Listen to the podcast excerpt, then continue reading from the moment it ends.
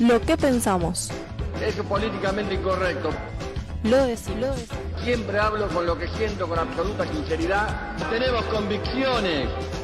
Lo defendemos. Tenemos ideas. La editorial de un vinito. ¿Por qué estás tan nervioso? No queremos monopolios mediáticos. Nuestros ideales en el aire. Tranquilízate, por Dios.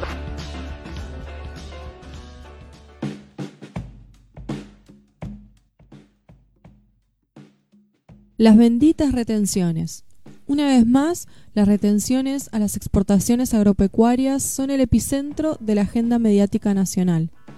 Todos los argentinos, aunque no entendamos nada de economía o agricultura, en algún momento de nuestras vidas dijimos o escuchamos la palabra retención. De manera muy simplista, son los impuestos que cobra el Estado cada vez que se vende un producto hecho fronteras adentro, en mercados internacionales.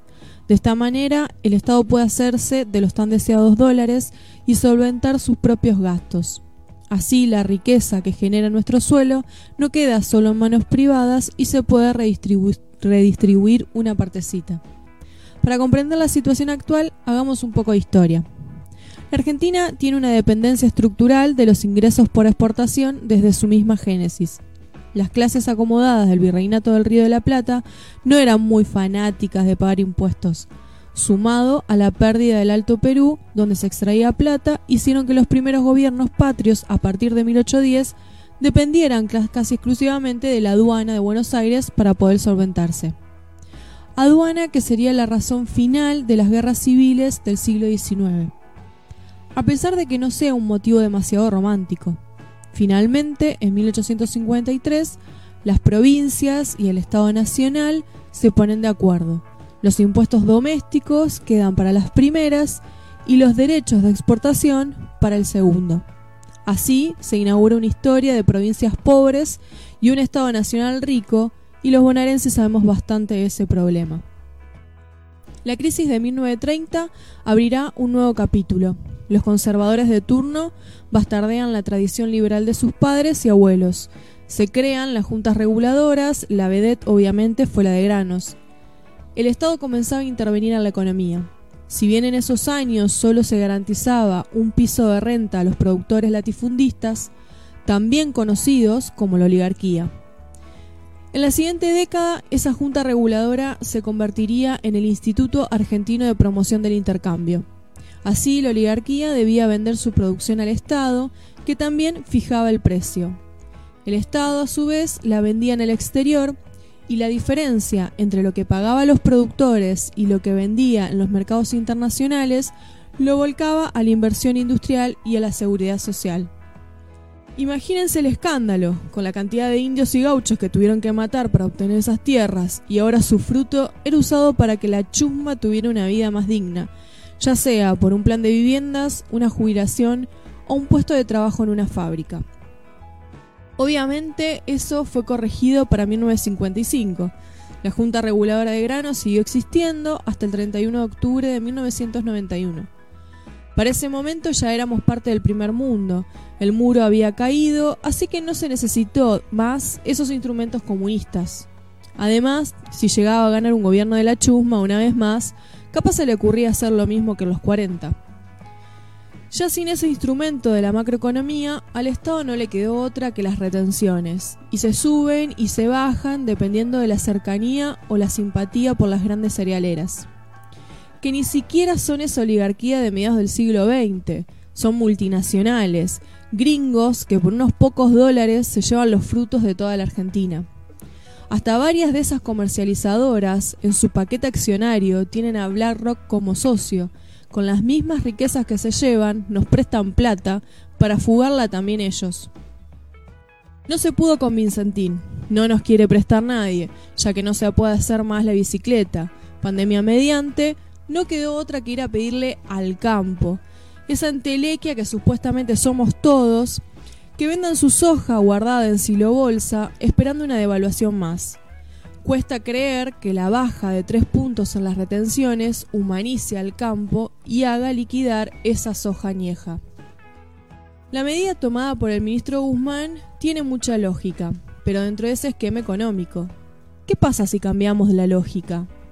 ¿Hasta cuándo vamos a seguir suplicando a los dueños del comercio exterior míseros dólares? Parece que no hay espalda política para cambios tan profundos. Pero ¿cuándo vamos a empezar a crear esa espalda política? Todo argentino debe tomar conciencia que no es el campo.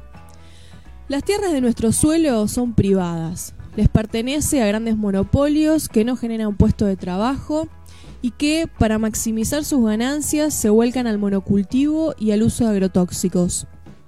El campo no es un grupo inmaculado, son los que nos dejan la tierra envenenada, el agua contaminada y el suelo agotado. La riqueza de lo que producen en nuestro suelo se la quedan ellos, y encima especulan con una devaluación y someten al Estado argentino, o sea, esta vez sí, a todos nosotros, a quedarnos sin ingresos de dólares para poder redistribuir entre todos. Los argentinos no somos dueños de nuestra propia tierra, y no solo no podemos verlo, sino que defendemos al enemigo. Ya lo dijo Atahualpa Yupanqui, las penas son de nosotros, las vaquitas son ajenas. ¿Cuánto tiempo más vamos a esperar para exigirle al Estado que el campo sea del Estado? ¿Cuánto más falta para que nos levantemos de rabia e indignación porque se nos llevan las riquezas de nuestro suelo y encima se disfrazan de corderos?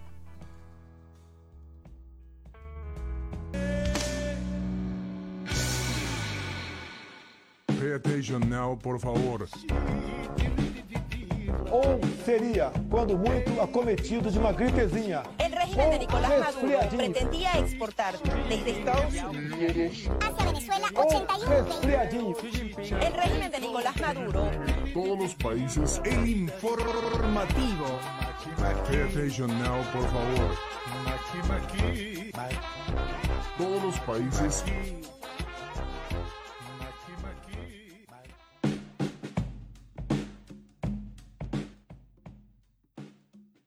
Buenas noches, un vinites. Como me gusta empezar con la lectura del editorial. Le faltó el cierre de Reforma Agraria ya a ese editorial. ¿Vos qué opinás? Eh, no sé, me parece que estamos bastante lejos. Bueno, no importa. Eh, también habría que discutir si hoy en día una reforma agraria tendría el impacto que hubiese tenido en su momento, ¿no? Eh, hubo un intento de Irigoyen de reparte de tierra más que de reforma agraria, pues se repartían tierras que eran fiscales, digamos, lo que conocemos como tierras fiscales, pero nunca se puso en juego la propiedad de los grandes terratenientes de la Argentina.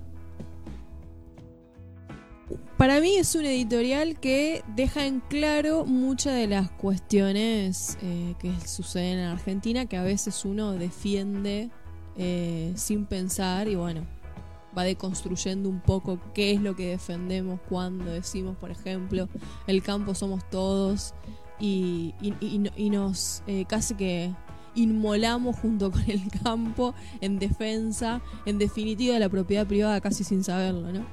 Bueno, es lo que siempre decimos en un vinito, ¿no? Cómo nos ganan el sentido común y muchas veces terminamos repitiendo cosas que van en contra de nuestros propios intereses, ¿no? El poder mediático que tiene eh, la derecha o el poder concentrado en Argentina es tal que eh, personas que no tenemos nada eh, terminamos defendiendo los intereses de propiedad del que nos explota.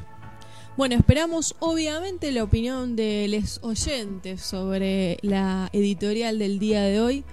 Eh, lo pueden hacer en donde nos estén escuchando, básicamente.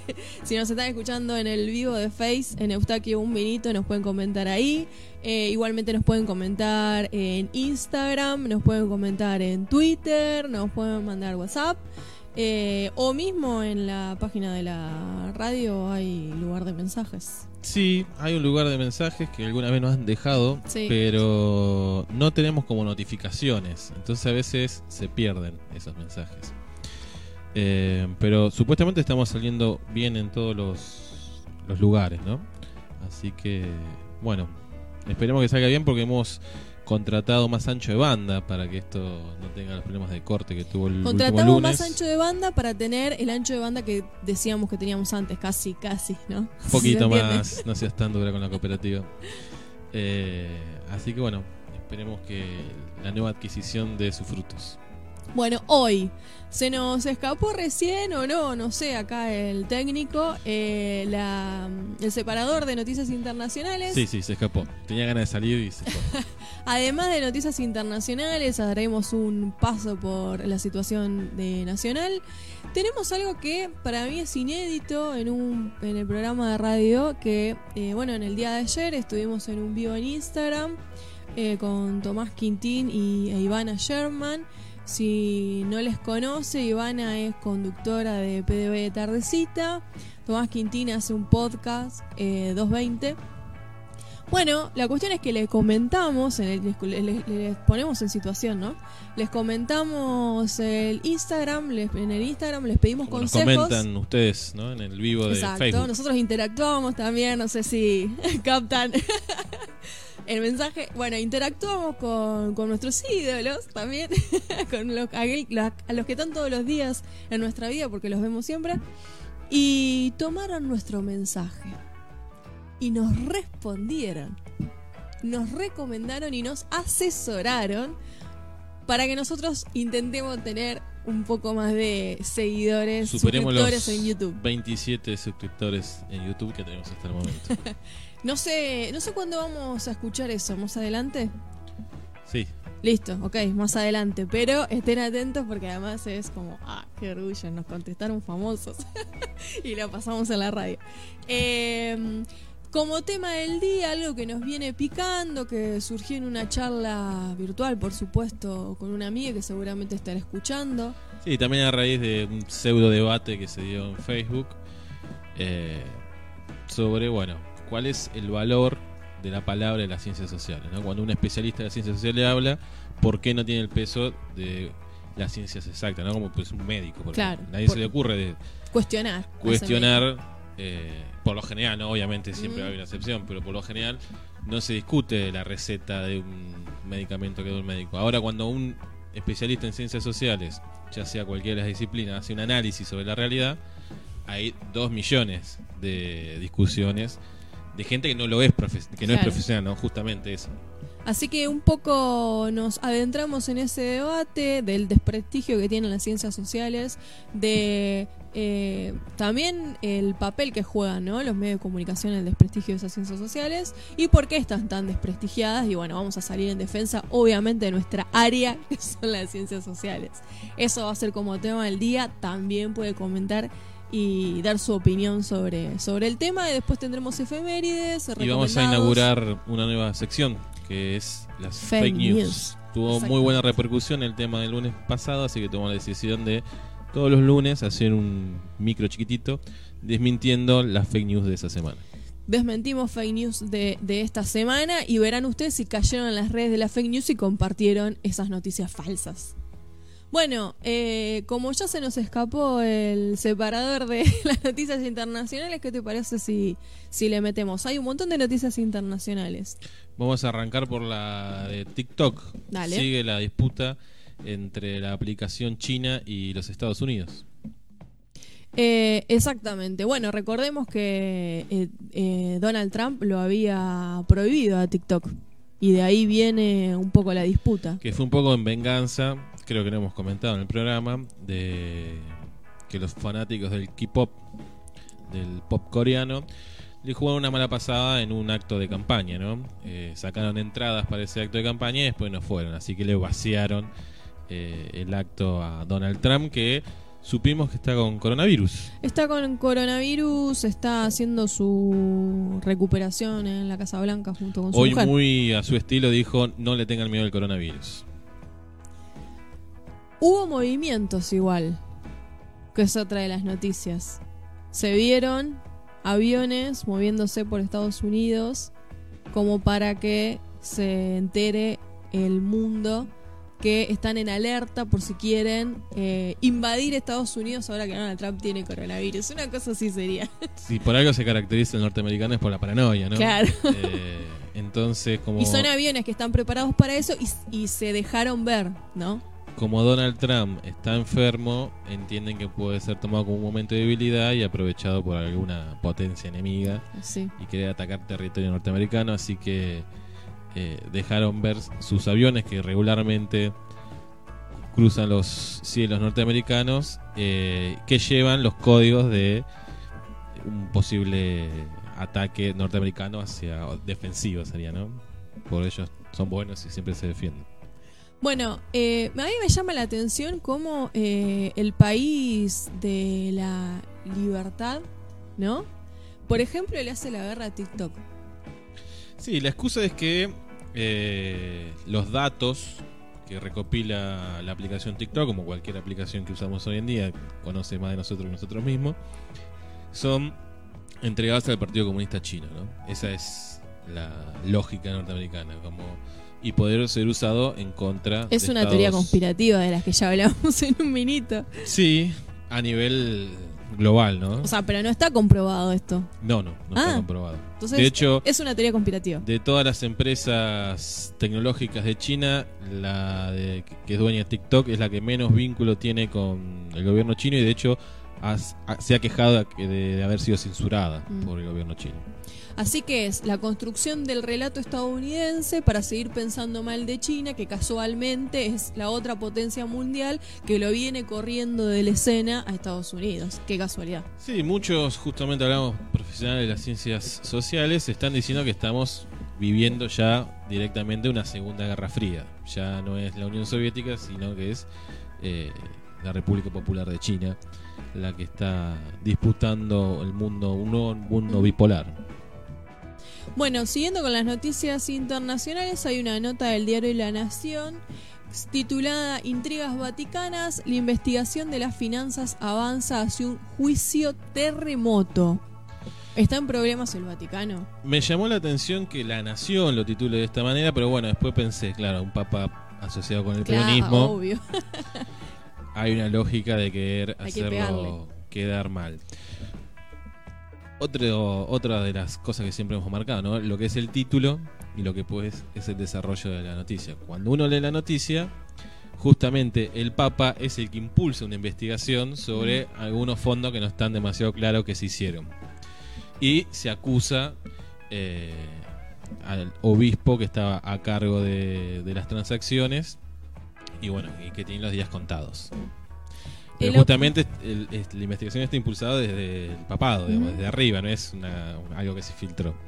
Lo curioso es que la operación se llama Manos Limpias, en una institución eh, denunciada extensamente por abuso. Manos Limpias. Lo curioso que al que Otro trajeron nombre le podrían haber puesto. no, no, y al que trajeron para que lleve adelante la investigación, que es otro obispo, está denunciado Ah, bueno. por listo. abuso de menores, Listo, listo, ya está. que fue absuelto en este abril Francisco, pasado. Francisco. Alerta, que no debe tener a nadie. No, no, no tengo idea cómo será la rosca política del Vaticano. Bueno, manos limpias en el Vaticano y sigamos con las noticias internacionales.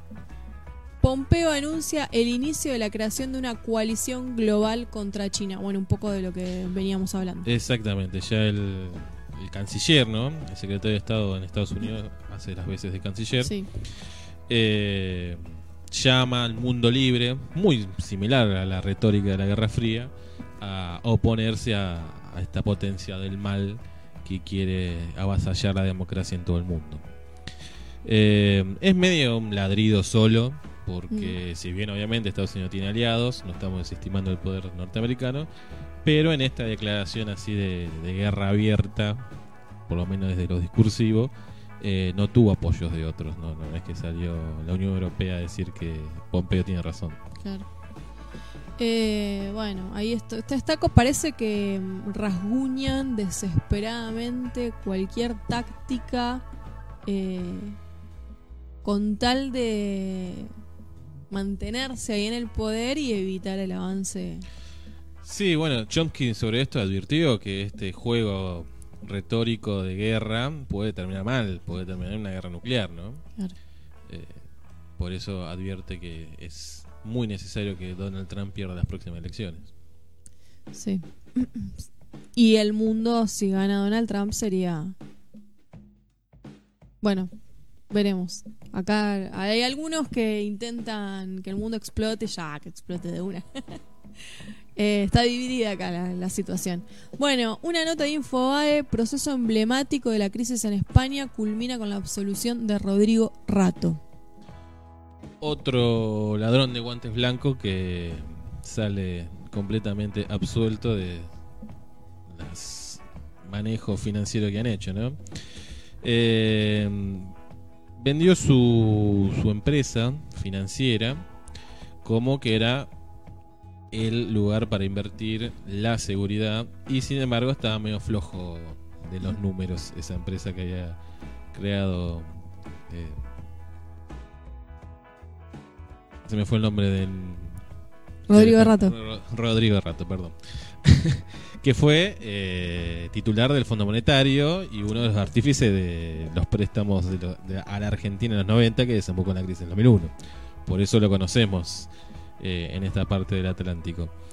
Pero bueno, eh, los inversores que él estafó lo denunciaron y bueno, hubo un proceso judicial que acaba de terminar y lo absolvió porque la justicia entiende que estos inversores tenían los elementos necesarios para eh, decidir sobre su- sus inversiones y que le hizo una conciencia.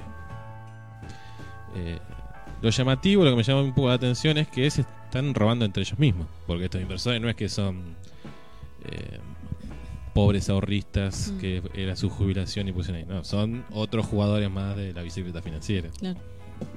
Así que hay disputa entre, entre los entre los amigues, digamos, ¿no? Entre la propia clase Claro. se están robando los bolsillos. Bueno, eso podríamos interpretar, podríamos hacer una lectura de que eso es positivo. Sí, obviamente que es positivo. El tema, volvemos un poco a, a la editorial, es qué hacemos para gener- generar la fuerza política de este lado para Claro. aprovechar esas fisuras. Porque mientras no podamos aprovechar esa fisura, van a seguir dominando. Claro, ellos están, digamos, podríamos decir, están en crisis, ¿no? Eh, se están disputando ellos mismos los que le queda para repartir de la torta y del poder. Eso es un aspecto muy bueno. El problema es que del otro lado no estamos organizados. Pero no deja de ser positivo. El tema es que hay Sí, que obviamente. verlo, hay que detectarlo y hay que organizarse. Porque bueno, en la derecha igual siempre se va a organizar. Sí, me La imagino diferencia es que aunque no esté organizada, tiene el poder, digamos. ante una organización real de, de la izquierda, del campo popular, el nombre que le queramos poner, eh, seguramente estas diferencias se van a achicar y van a, se van a, van a cerrar filas. De hecho, em, un ejemplo es en Bolivia, eh, en- durante el fin de semana, prohibieron la entrada de los veedores de las futuras elecciones de la Internacional Progresista. No le dieron eh, el permiso para que sean veedores. Sí, la internacional progresista viene siendo bastante vedada, incluso en redes sociales, que muchas veces Facebook le baja publicaciones.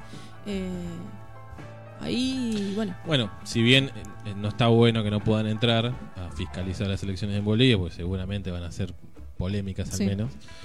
eh, pero por otro lado está bueno porque si pasa eso es porque está teniendo una construcción real. claro, claro. Están teniendo miedo a la. Internacional Progresista. Sí. Sí, por eso digo, bueno, la- eh, se está viendo que eh, la internacional progresista podría ser.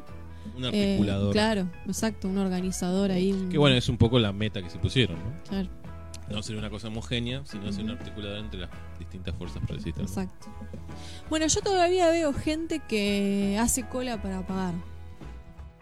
Sí.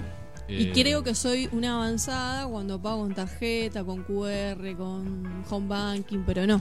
A mí me sigue llamando la atención eso, ¿no? Hay la- una propuesta más avanzada todavía. en la calle todavía colas para gente que va a pagar alguna ventanilla.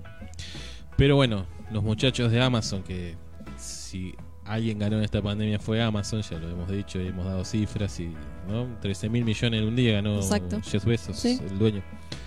Bueno, ahora para facilitarte poder seguir comprándole a ellos y ellos que sigan ganando dinero Ni lento ni perezoso, ¿no? y no te contagies de nada porque así no Claro. tocas nada, podés pagar con la palma de la mano. Es un aparato que es como un lector, ¿no? Que suplanta a los lectores de tarjetas tradicionales. Tiene un sensor capaz de detectar la palma de la mano. Te bajas la aplicación al teléfono. Que no te corten la mano. Ese es un tema también, ¿no? Vamos a tener que asegurar las manos ahora. Eh, la aplicación te toma los datos biométricos de la mano, como el reconocer de rostro, cualquiera que se ha hecho la cuenta de DNI en la pandemia, en Menos la vos, cuarentena. que no pudiste. me deja, me está censurando también la cuenta de DNI. Eh, y esos datos biométricos de la palma de tu mano se asocian a tu tarjeta de crédito. Claro. Y a partir de ahí, en cualquiera de estas terminales, podés pagar lo que sea. Black Mirror ya está casi quedando fuera de moda, ¿no? Tiene que sacar otra temporada. Eh, a ver, el avance igual es bueno. No deja de, de- digamos, te facilita un montón. Sí, también lo hemos dicho, ¿no? La tecnología es tecnología. Claro, El tema es en qué mano está y cómo se utiliza. claro. Creo que con tu mano derecha puedes. Es un chiste mal. Solamente autoriza la mano derecha. Eh, sigamos, pasemos de este chiste malo. Eh, ¿Qué sigue ahora? Tenemos. Bueno, hay una noticia que salió en el portal El Tiempo que habla de eh, la crisis eh, que vive Latinoamérica ya hace varias décadas y que obviamente con la pandemia y la crisis económica generada por la pandemia esto se exacerbó eh, notablemente.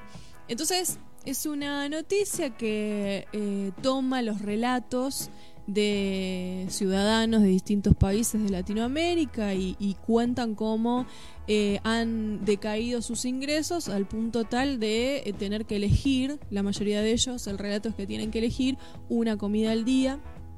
Obviamente no tienen trabajo y las ayudas que puedan estar eh, llegando del Estado no, no les alcanza. Esto va de la mano que después, cuando tengamos la parte del nacionales, vamos a ver cómo impactó la pandemia en la clase media, ¿no? Bueno, justamente eh, es un fenómeno que se está dando en toda Latinoamérica. Exacto. Muchos que gozaban de un bienestar mínimo, ¿no? Estamos hablando de comer cuatro veces al día, ya no lo están pudiendo Claro. hacer.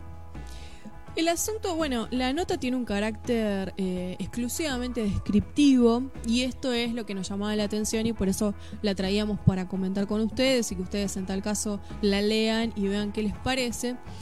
Y lo que nos planteábamos era cómo los medios de comunicación también juegan acá en solamente, y enlazado con el tema que vamos a hablar hoy en un minuto, bueno, solamente se juegan en la descripción, pero no hay análisis de por qué Latinoamérica está atravesando este proceso de crisis económica.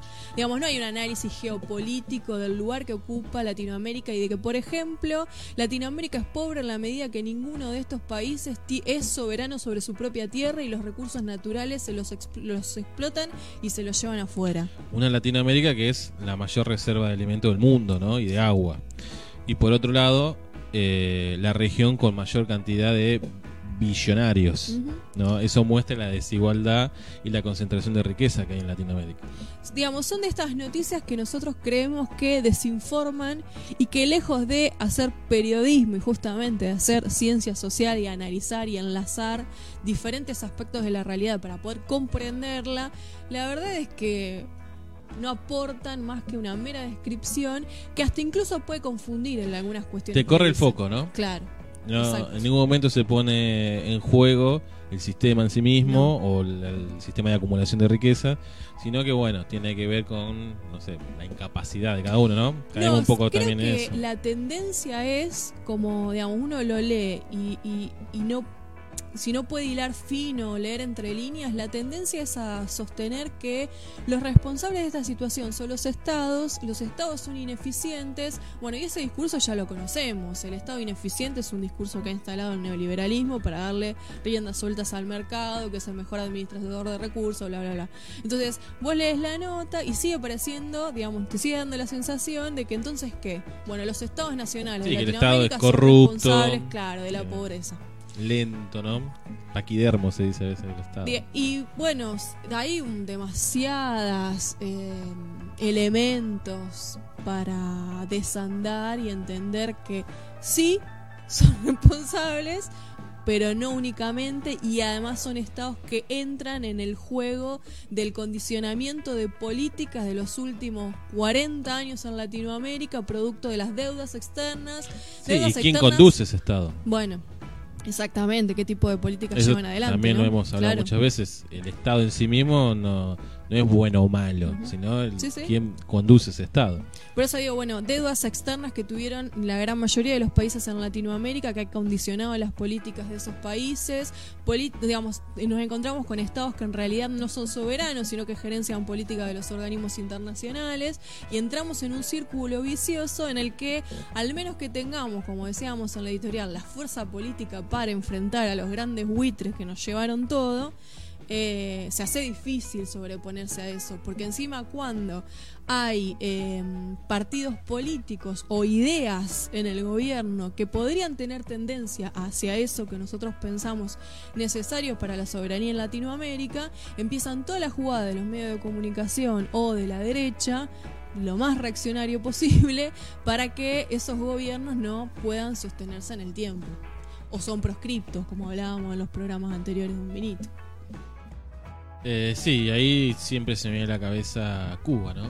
Con ese terrible bloqueo económico. eh, está a un par de meses de tener su propia vacuna, por ejemplo. Sí. Cuando hay una comunidad organizada, se pueden hacer cosas muy grandes. Falta esa articulación. Bueno, eh, habiendo este, este descargo del análisis de un medio de comunicación, eh, tenemos otra noticia también de Estados Unidos, que es por qué millones evitan ir al médico en Estados Unidos, incluso en crisis como las del COVID-19. Por algo tan simple como que pueden ser deportados. Exacto, por la cantidad de indocumentados que hay, la hay 11 millones de indocumentados en Estados Unidos y sin ciudadanía estadounidense significa que no hay atención médica en ese país o pueden ser deportados. Además de que, aunque tengas documento, tenés que Pagar. pagar mucho. Exacto. Entonces, eso también es un impedimento para que puedan ir eh, a atenderse. Entonces tratan de esperar. Hay un testimonio que es terrible de, de una chica que tenía una molestia en un pulmón y lo dejó pasar porque podía seguir trabajando eh, y su pulmón terminó colapsando. Se quedó sin pulmón Sí, sí. por no irse a atender y no pagar lo que le correspondía, porque si pagaba eso era no pagar el alquiler o no pagar los servicios, por ejemplo. Claro. Bueno, nuevamente, ¿no? El país de la libertad. Bueno, digamos, ¿cuál es el precio de la libertad? La Si esta es la consulta, libertad, yo no quiero ser Sí, sí. libre, ¿no? Básicamente. la consulta mínima por cualquier cosa que te pase arranca en 100, 150 dólares. Si no tenés esa, ese dinero, no hay un médico que te atienda. Mm. Hay algunos intentos comunitarios de, de médicos comunistas, deben ser, que están infiltrados en Estados Unidos. Eh, pero bueno, ellos mismos dicen lo que hacemos nosotros es una gota en un desierto. Mm. Bueno, al principio de la pandemia veíamos un documental sobre la salud en Estados Unidos y era impresionante cómo eh, amplios sectores de la población esperaban, por ejemplo, eh, a que lleguen los camiones sanitarios para la atención odontológica, por ejemplo, que es fundamental para la salud. Voluntarios son, ¿no? Lo hacen por, sí. su- por do- con donaciones o su propia voluntad. Y la gente esperaba ansiosa que llegara llorando. ese momento, porque llorando. Por ¿sí? primera vez lo estaba teniendo un Sí. odontólogo. Sí, sí, sí, sí. Bueno, eh, sigamos con Latinoamérica. Volvamos a Latinoamérica, mejor dicho. En Colombia hay una situación política bastante extraña que me describen como autogolpe. Sí, en realidad lo que hay es una cooptación de todos los poderes o todas las dependencias del Estado por parte del Ejecutivo, ¿no? Del Claro. presidente Duque. Eduque. Eh, más allá de lo que pasa en Colombia, mm, está buena la cuestión de la contraposición de su país vecino Venezuela, que está aceptado por todos ya de que hay o una dictadura o la democracia está entre comillas, ¿no? Eh, y en el caso colombiano nadie se le ocurre decir eso. Sin embargo, el poder ejecutivo tiene un poder prácticamente absoluto. sobre- sí, todos los poderes. Eh, incluso hasta la Corte Suprema de Justicia es impotente frente al Poder Mm. Ejecutivo. Cosa bastante distinta de lo que pasa en nuestro país, ¿no? Claro. Sí, esta también es una un periodista en algún punto denunciando y pidiendo por favor que se vea cuál es la situación en Colombia, por esto que vos estabas planteando. En realidad los medios internacionales poco eco se hacen de lo que está pasando en la situación Y hay un, En Colombia. un nivel de violencia institucional muy grande. de, Sí, sí, de la época de Pablo Escobar. sí, muy grande. Eh, Creo bueno, hemos comentado que hubo una masacre con más de 60 muertos. sí. Así que bueno, esa es la situación de Colombia, que lo traemos un poco por este tema, ¿no? Para contrastarlo con Venezuela. Eh, Sí, cómo los discursos cambian y cómo la- los relatos se instalan en función de intereses políticos, básicamente. que no es por defender el régimen de Maduro, ¿no? Eh, pero bueno, esto, la distinta vara para medir una cosa u otra. Bueno, eh, la semana pasada cerraba con el debate eh, electoral. Y supongo que ahora quedará suspendido, ya directamente iremos a la elección, ¿no? En tres instancias. La verdad que se podría hacer virtual, déjate joder. Uno desde la Casa Blanca con coronavirus, el otro de, no sé, la su de partida. la unidad si básica de los demócratas. Y le, déjate joder.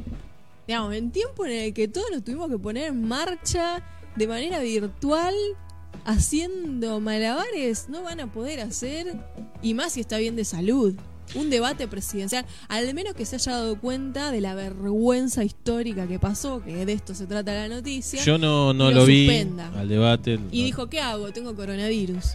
no tenía ganas de, de fumarme a Trump. Eh, pero por las notas y comentarios que, que he leído y que he visto en la tele, fue muy pobre Sí. el debate. Hubo- Hubo poco debate, fue más un tire de chicanas que, que un debate de discusión de ideas o de proyectos de país. ¿no? Eh, ningún medio en el mundo, acá quería mencionar uno por uno, por ejemplo, ahí va. Eh, la BBC lo señaló como la noche en que la democracia estadounidense tocó fondo.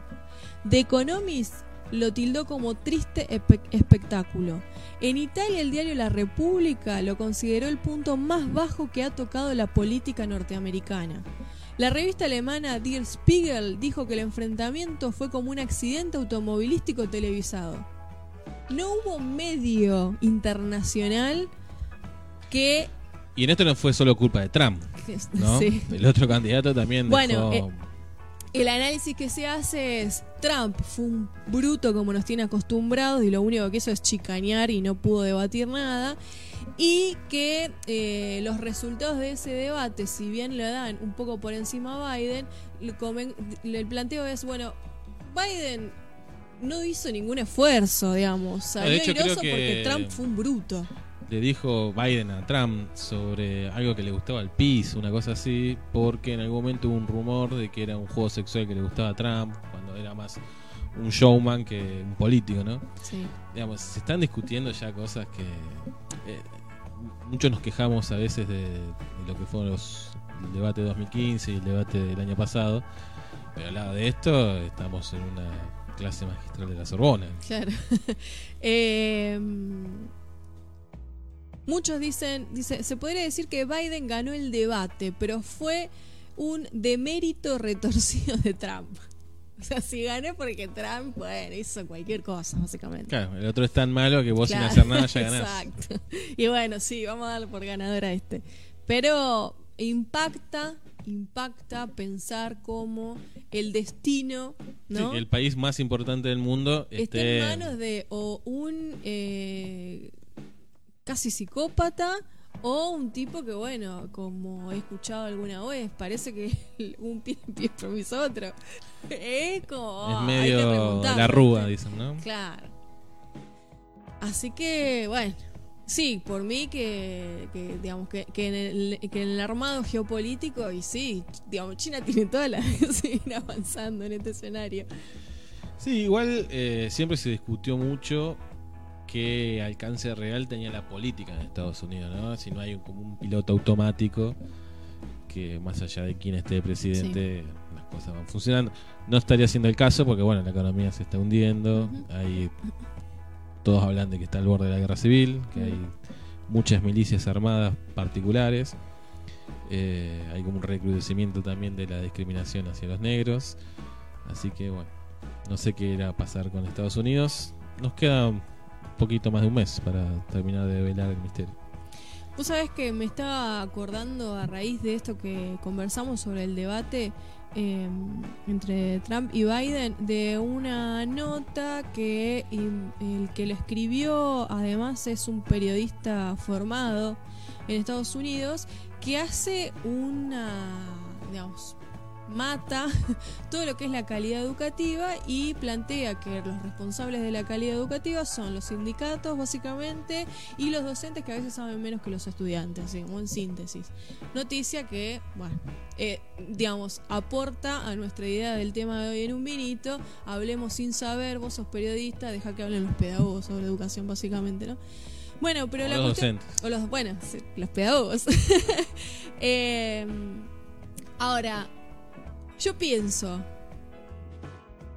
¿cómo pretender que los estudiantes argumenten, fundamenten, justifiquen, analicen si los dos tipos más importantes del poder mundial en este momento en disputa tienen tan pedorro debate?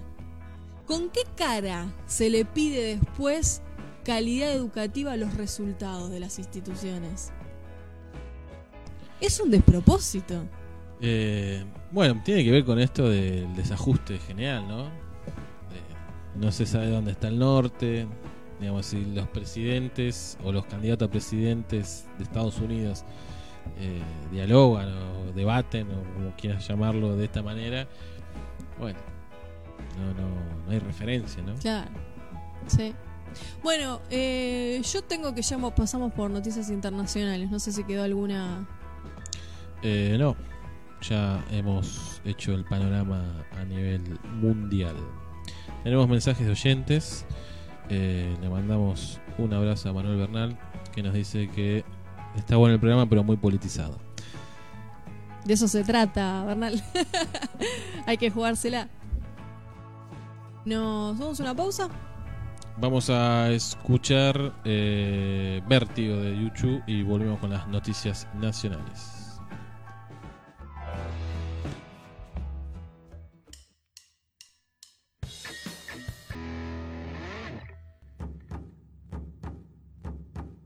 Noticias nacionales en Un Vinito.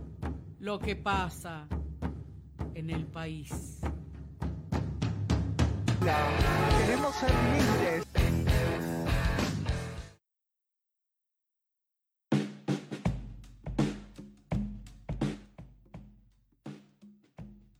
Noticias nacionales en un vinito. Bueno, arranquemos entonces con las noticias nacionales. Eh, es más que sabida la situación que hay en Argentina respecto de los incendios. Y bueno, salió una nota en el cohete a la luna que se refiere justamente sobre el lobby del fuego eh, y hace referencia a la discusión que se está generando sobre el proyecto de ley para definir qué es un humedal y cómo protegerlo. Eh, bueno, es- tenemos casi medio país, 14 provincias Sí. con incendios. Es una situación Que a esta altura del partido ya está eh, aclarada que la situación no tiene que ver con los efectos del cambio climático, la sequía, bla, bla, bla, bla. No, eso es lo que lo empeora. el- más del 90% de los focos de incendio ya está comprobado que fueron generados por el ser humano. Y, eh, o sea, fueron intencionales. Eh, muchos hablan de que tiene que ver con cuestiones inmobiliarias. Ujú. Eh, no sé ahí cuál será el, el- el nivel de, realidad o, es un cúmulo de cosas, ¿no? Cuestión inmobiliaria, sojización, eh, de financiamiento de, de bomberos o de parques nacionales, de prevención. eh, pero bueno, se junta todo eso sumado al cambio climático que estamos atravesando una sequía histórica. Sí, de hecho, en relación al, al negocio inmobiliario, también está en vistas la presentación de un proyecto eh, por parte de Máximo Kirchner para que en los próximos, si no recuerdo mal, 40 años, 70 años, eh, no se pueda hacer ningún negocio inmobiliario en las zonas afectadas por los incendios. Sí, algo vi por arriba de que supuestamente fue un- es un proyecto tomado de España que dio buenos resultados, que en el momento de sancionar esa ley desaparecieron los o menguaron mucho los incendios que se daban año a año. Sí. Vamos a ver quién acompaña, ¿no? Porque muchas veces estas iniciativas eh, no son acompañadas por la mayoría. Bueno, la cuestión es que entonces que ahora está en disputa eh, en relación a la ley de humedales definir justamente qué es un humedal, ¿no? Para poder delimitar eh, qué sector ambiental puede ser considerado humedal y que allí no haya posibilidad eh, de otra cosa más que de protección justamente del humedal. Y lo está trabajando, la- el debate está ahora en, en la Comisión de, Agricultura. Eh, sí, la- digamos, los que se verían afectados eh, seguramente por no poder explotar de manera eh, de monocultivo y de sacar hasta la última gota del suelo, dicen que no se puede tomar sobre la variable ambiental, Mm. ¿no? que hay que tomar también el impacto económico. Un poco lo mismo el argumento de cuando se toma la decisión de una cuarentena estricta, ¿no? Mm, em, el debate de la, del proyecto de ley de humedales se dio en el 2013, en el 2016. Lo que plantea la nota de cohete a la luna es, bueno, fueron dos debates en dos años donde no se pudo proseguir justamente por las batallas que dio el lobby contra la ley de humedales. Y acá viene la aclaración. Eh, una de esas batallas justamente era que la ley de humedales se trabajara en la Comisión de Agricultura. Ahora se logra que la ley de humedales, el proyecto sea trabajado en la Comisión de Recursos Naturales y se espera que obviamente la tercera sea la vencida eh, y se pueda tener la fuerza suficiente como para llevar adelante y la aprobación del proyecto. Bueno, por ahí lo positivo de, de los incendios, de los humedales y todo lo que estamos viendo a nivel climático ayude para generar la presión necesaria y los que legisladores eh, Sí. apoyen la ley de humedales y que apoyen también el proyecto de, del bloque, el presidente del bloque de Frente de Todos eh, para que no se pueda utilizar de Esas manera tierras, explotación, claro. ningún tipo de explotación económica una vez finalizado el incendio. Sí. Bueno, pasando un poco a la situación económica, el diario Perfil lanzó un artículo eh, donde se explica cuáles son los puntos que China le ofrece y le pide a Argentina para potenciar eh, la alianza argentino-china. Eh, no sé cuál sería la intención del artículo, teniendo diario perfil también, si es una forma de denuncia de que supuestamente el Estado argentino se va a someter ante el Estado chino, o está destacando esta estrategia de política internacional que está llevando adelante Alberto Fernández, ¿no? O su gobierno. Es como ambiguo, ¿no? Ahí queda... Bueno, podemos decir que están haciendo un periodismo objetivo.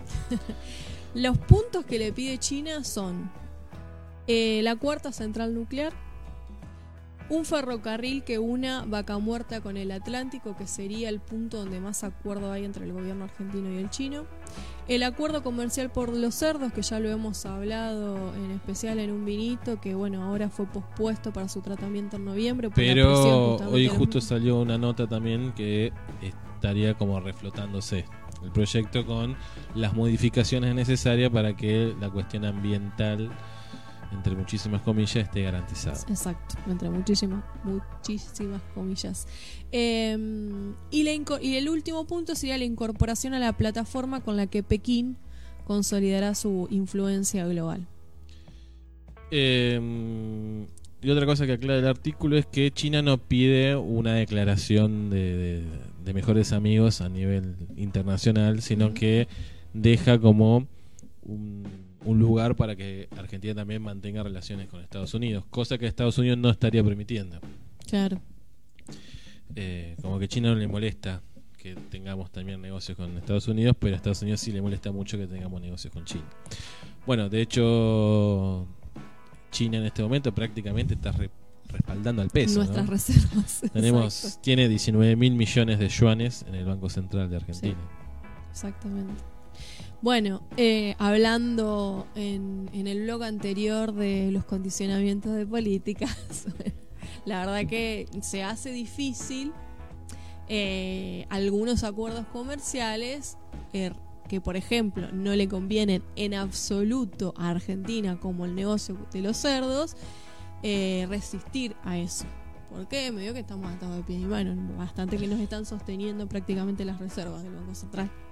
Eso por un lado, y por otro la necesidad de generar divisas para el país, ¿no? Eh, es el mismo argumento por el que se bajan tres puntos de las retenciones. Claro. Es Sí. la, la escasez de dólares para financiar el Estado hace que, bueno, accedamos a cosas que no son demasiado ventajosas. Pero hay cosas en las que uno no puede dar el brazo a torcer igual. Volvemos a la editorial. ¿Cómo haces para no darlos a torcer? Eh, imaginando un, un escenario muy distópico para, por llamarlo de alguna manera. Eh, Alberto Fernando toma la decisión de cerrar la Argentina y vivir con lo que tenemos. Sí. ¿Cuántos van a apoyar esa medida? Podríamos hacer, mira, me, me dieron ganas de esto. A ver a vos qué te parece. Así no necesitamos más dólares. Opinemos con los nuestros, no tenemos necesidad de dólares. Para mí tendríamos que hacer un debate que tenga como eje cómo organizarnos para. Y a ver qué opinan eh, amigues de un vinite, digamos, ¿no? Bueno, podemos abrir como una inscripción de quien quiera participar del debate. claro. Eh, bueno, cómo llevar adelante la organización y la resistencia, por ende, eh, en ciertos debates que nosotros, digamos, en algún punto ya no queremos debatir más, ¿no? Digo, esto que sale del acuerdo con, de los cerdos con China no lo queremos debatir. Nosotros estábamos convencidos que ese acuerdo es una bosta por donde uno lo mire. Bueno, ¿cómo hacemos para tener espalda política, para resistir a ese acuerdo y al mismo tiempo so- solventar a la Argentina? Eh, ¿Cómo hacer para salir adelante, básicamente? Sí, también sería como eh, otra cosa que hemos dicho, ¿no? Bueno, sobre todo el caso de Vicentín. ¿Cómo hacemos para nacionalizar, por más que suene violenta tal vez para algunos oídos, el comercio exterior? Violento que se nos lleven todo. Sí, bueno, bue- hablamos de vuelta lo mismo esto que decíamos de Colombia y Venezuela, ¿no? Depende quién lo hace o cómo se hace, es violento o no es violento. Bueno, yo a quienes estén escuchando, si ya se quieren inscribir, si ya se quieren anotar en el debate, lo organizamos así, al toque. Pero creo que es un debate necesario porque si como vemos la derecha está en crisis, pero siempre va a estar organizada porque tiene poder, bueno, ¿cómo hacemos del otro lado para organizarnos y qué propuestas hay? Bueno, dejamos abierta la inscripción entonces. Dale. Para organizar. eh, sería el tercer debate, ya hicimos dos. Sería el tercer debate de, de un vinito. ¿Con qué seguimos Bueno, nacionales? eh, hablando de las retenciones que explicábamos en, el, en la editorial, eh, bueno, justamente Guzmán lo que anunció fue la reducción temporal del 3% a las retenciones eh, a la soja. Eh, bueno, no hay mucho más para decir porque básicamente es, no es solo la soja, sino que tiene que ver también con la minería, productos industriales exportables. Eh, en alguna medida busca reactivar la economía, eh, dejándole un poco más de margen de ganancia, sería. Creo que la pregunta será si eh, será suficiente eh, este guiño que en algún punto hace Guzmán, bajando las retenciones para que las exportaciones se empiecen a activar y justamente se, se consoliden, ¿no? Se lleven adelante, no se guarden especulando una futura evaluación. Cuesta pensarlo que tenga ese efecto porque ni siquiera lo hicieron con Macri, que supuestamente era un hombre de confianza, ¿no? era de, de su clase. No lo hicieron con él, especularon también con Macri, de hecho una de las primeras corridas tiene que ver un poco con esto.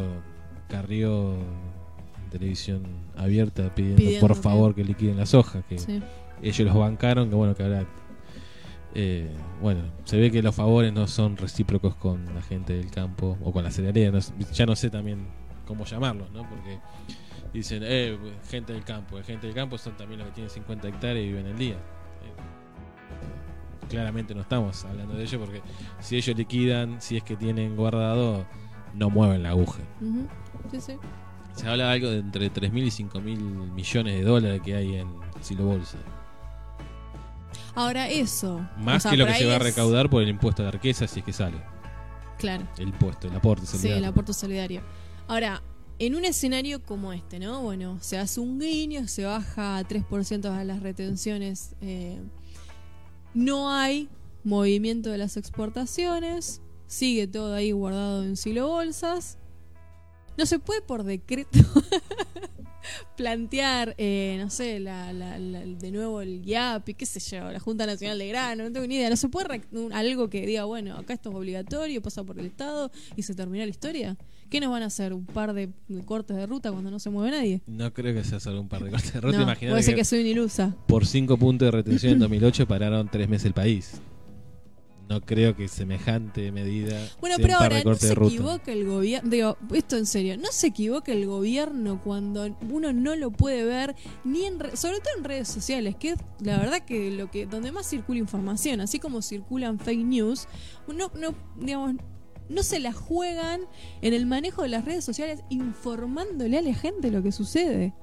Pues no alcanza con varios un vinito, digamos, porque los grandes medios tampoco están planteando esto.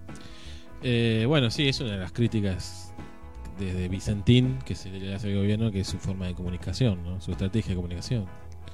Que no, no, no logra generar esos consensos ni, ni, ni informar realmente. Eh, bueno, la noticia que sigue de comentar, para comentar, eh, del CEO de Singenta, él mismo dice que era una solución la expropiación de Sí. Vicentín, siendo parte del establishment. ¿no? Y es una nota que sale en Infobae. Que saque Infobay que nos colaboró el profesor Liera, así que le mandamos un saludo y las gracias. Eh, bueno, no sé, digo, forma parte de, de la- del debate que tengamos, ¿no? Eh, pensar el factor comunicacional y cómo organizar eso.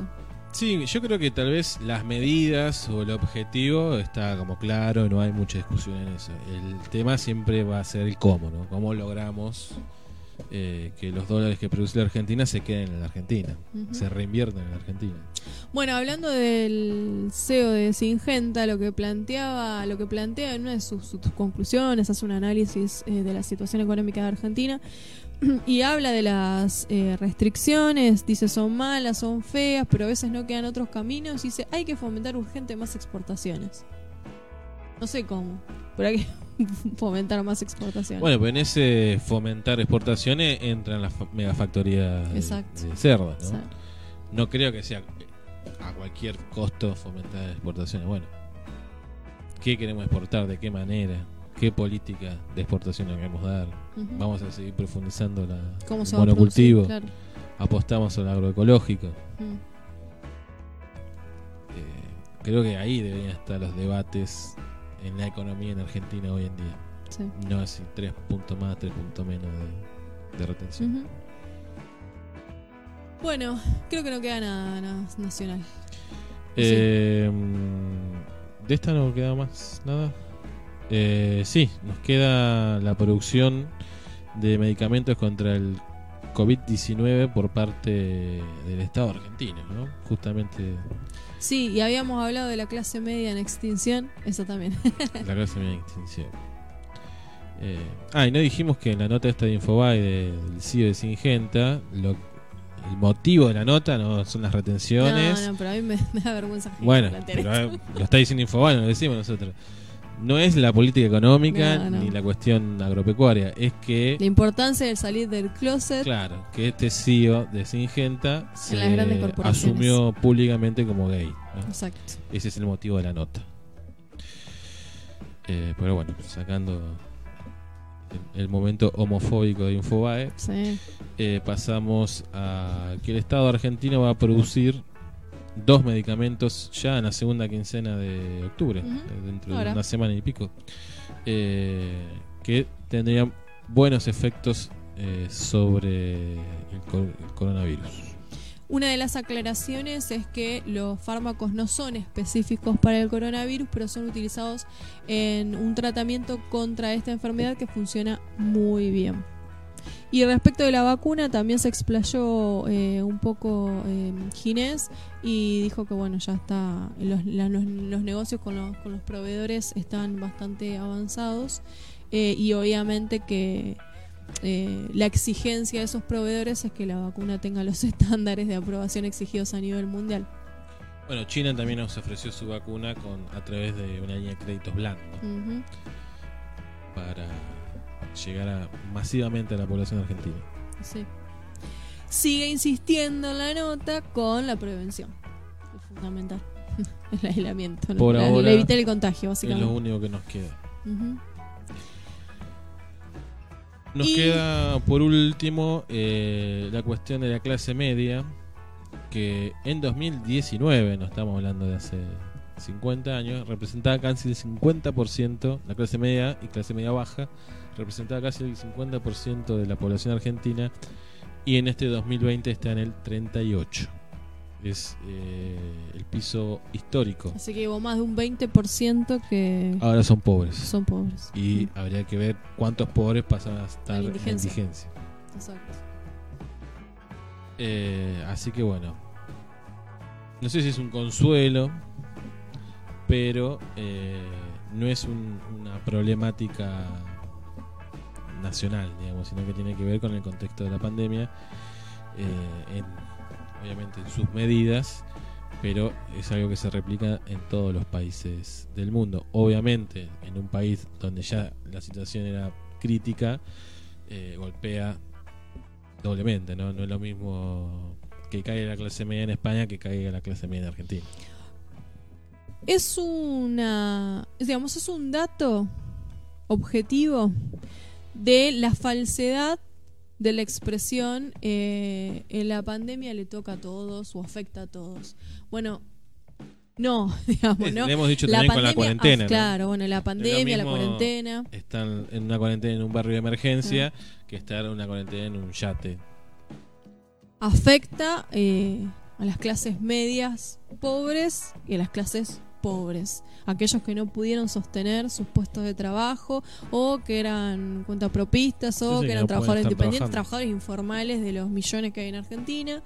Entonces, eh, hacer el esfuerzo de asociar la pandemia, que no es un virus que vino caído del cielo, sino que es producto de un sistema económico agotado que además trae sus consecuencias más letales a las clases pobres. Bueno, hablábamos lo mismo que la contaminación. Sí. El 1% más rico es el que genera la mayor cantidad de dióxido de carbono.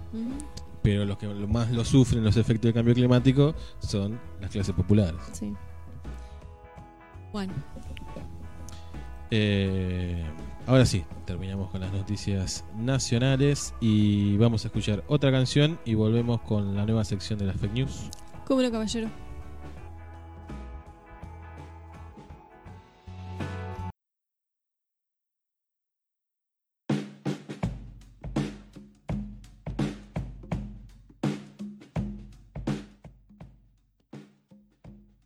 Sección nueva de fake news en un vinito. Circularon estas semanas eh, al menos, al menos, ¿no? Dos fake news que vamos a desmantelar en este preciso momento. Una de ellas eh, circuló en Facebook, fue compartida 28.000 veces. Es la foto de la actual vicepresidenta Cristina Fernández de Kirchner con la frase compramos 26 aviones hidrantes por 57 millones. A los que quieren provocar incendios, acá tienen una brigadista. Eh, después hubo otro posteo eh, similar con 13.000 interacciones que sostiene qué lindo sería ver los 26 aviones hidrantes que compró Cristina pagando las sierras de Córdoba. Y ella presa. Sí. Ambos mensajes fueron publicados por la página de Facebook Ciberpolítica Argentina, que cuenta con 150.000 seguidores y se describe como una mirada importante y crítica sobre la edad argenta. Usualmente publican mensajes que son contrarios al gobierno nacional actual. Estará regenteada por Milei. Per Desconocemos. Eh, o por Marquitos Peña. Esa cuenta fue la que publicó un video en el que muestra un extracto de un anuncio del 2012 donde está la expresidenta en la que afirma estamos con 26 aviones hidrantes con una inversión de 57 millones. Y después se muestra un artículo periodístico del año 2015 del medio Infobae titulado El gobierno admite que los 26 aviones hidrantes nunca se compraron. Bueno, ese video eh, fue publicado supuestamente en YouTube en marzo de 2015 bueno, y circuló en varios posteos de Facebook también en Twitter, etcétera. Ahora, esa noticia es falsa. Eh, los funcionarios a cargo del área aseguraron eh, que esos medios aéreos eran alquilados para combatir el fuego y un informe de la Auditoría General de la Nación confirmó que en el 2012 el Estado no poseía ninguna aeronave propia. Es decir, ¿qué fue lo que pasó? Eh, en ese momento lo que se planteó fue la licitación de alquiler de aeronaves para combatir los incendios y que esa es una política pública que lleva adelante el- la Comisión para combatir los incendios, que el, el alquiler es por un año y que puede extenderse, pero que de ninguna manera Cristina dijo que la compra, que había compra de, de aeronaves para combatir incendios, eso es falso y además que tampoco eso se produjo, pero lo que sí se produjo fueron alquileres por el término de un año. Sí, Por lo, lo que tanto, se que puso no se en cuenta con marcha en ese aeronaves. momento es este, este plan o esta comisión eh, para hacer frente a los incendios forestales que aparecieron. Eh, Juan José Musi, que se desempeñaba como secretario de Ambiente en el momento en el que fue anunció Cristina esto, le señaló a Chequeado, que agradecemos a los amigos de Chequeado y siempre recomendamos que allí vayan, que los, avionte- que los aviones hidrantes se alquilaban según la demanda y que esos alquileres se renovaban todos los años. Siempre se alquilaron las aero- aeronaves para luchar contra los incendios, no son propios. Eh, digamos, y además esa es la política que sostiene la Brigada Nacional del Plan Nacional de Manejo de Fuego desde el 2008. Sí, en todo caso podemos discutir si nos gusta o no nos gusta esa política, pero claramente se mintió a la hora de eh, decir que se dijo esto que nunca se dijo. Nunca se dijo. Y otra fake news que circuló bastante eh, en las redes sociales eh, es eh, una supuesta captura del diario Infobae con un título que dice la fábrica de Fernet está preparada para emigrar de la Argentina. Fue una imagen que se De viralizó Branca. de Fernet Branca. Fue una imagen en que se viralizó rápidamente, pero está manipulada y es falso que la empresa que realiza dicha bebida se vaya del país. De hecho, emitió un comunicado desmintiendo esa versión y diciendo que apuestan a este hermoso país. Es más, digamos, fíjate la importancia que tiene poder desmantelar fake news porque eh, en Twitter el tema fue eh, rápidamente trending topic.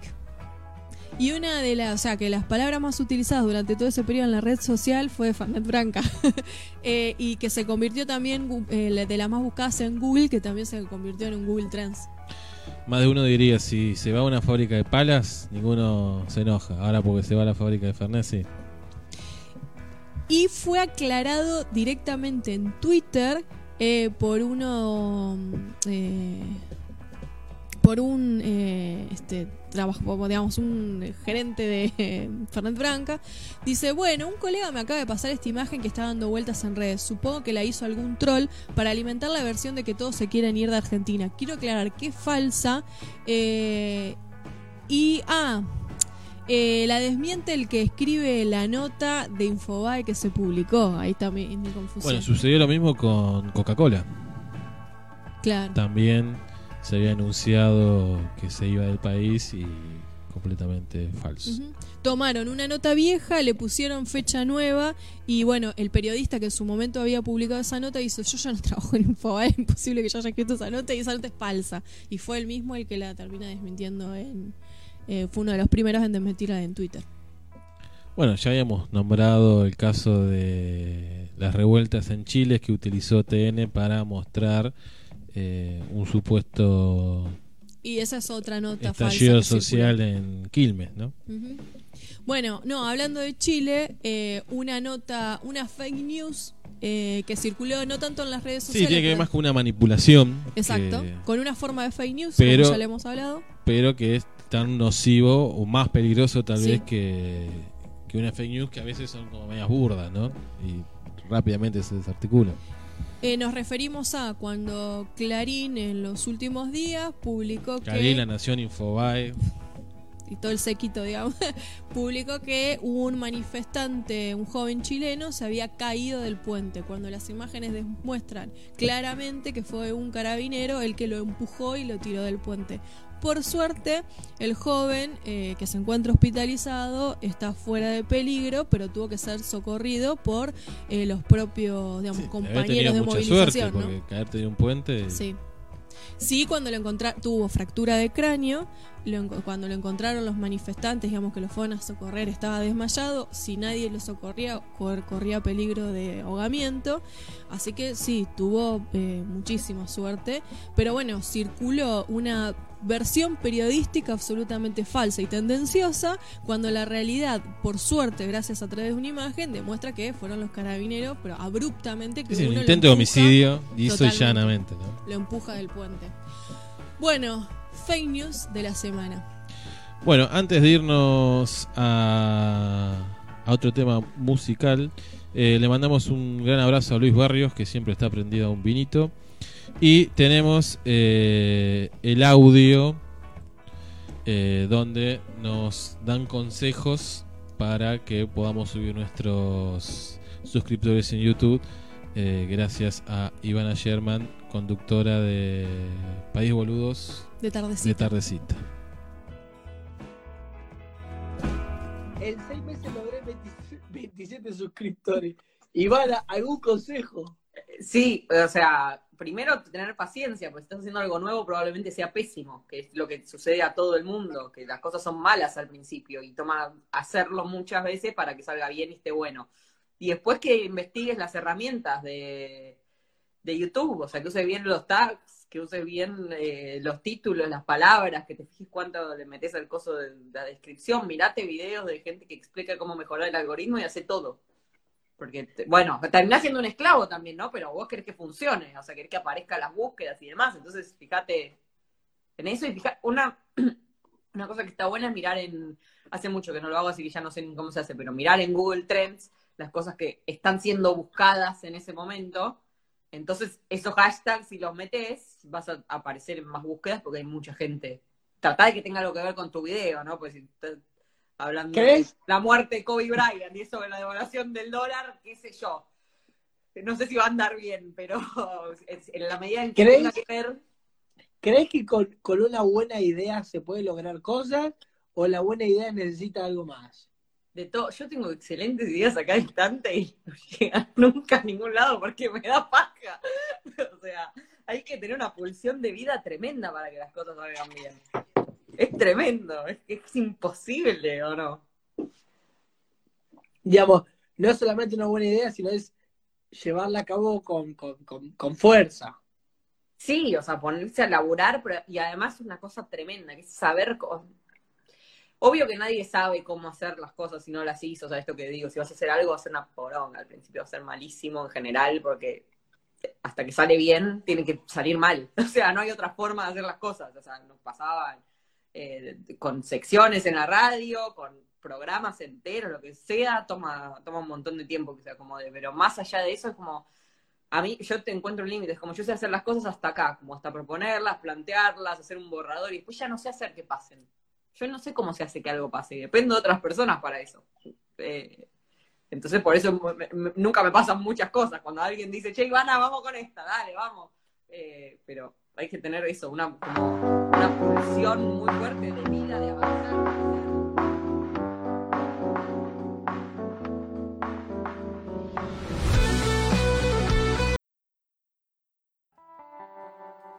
¿Cuál es nuestro destino?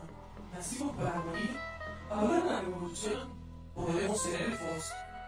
Boca, ¿qué es la realidad? ¿Somos los únicos en el universo? El amor es pérdida. ¿Podemos aprender? ¿La izquierda o las izquierdas? ¿Derechos humanos para animales? ¿El aborto y la obra? ¿Es lo mismo? General San Martín o general aviar. Naturaleza o muerte.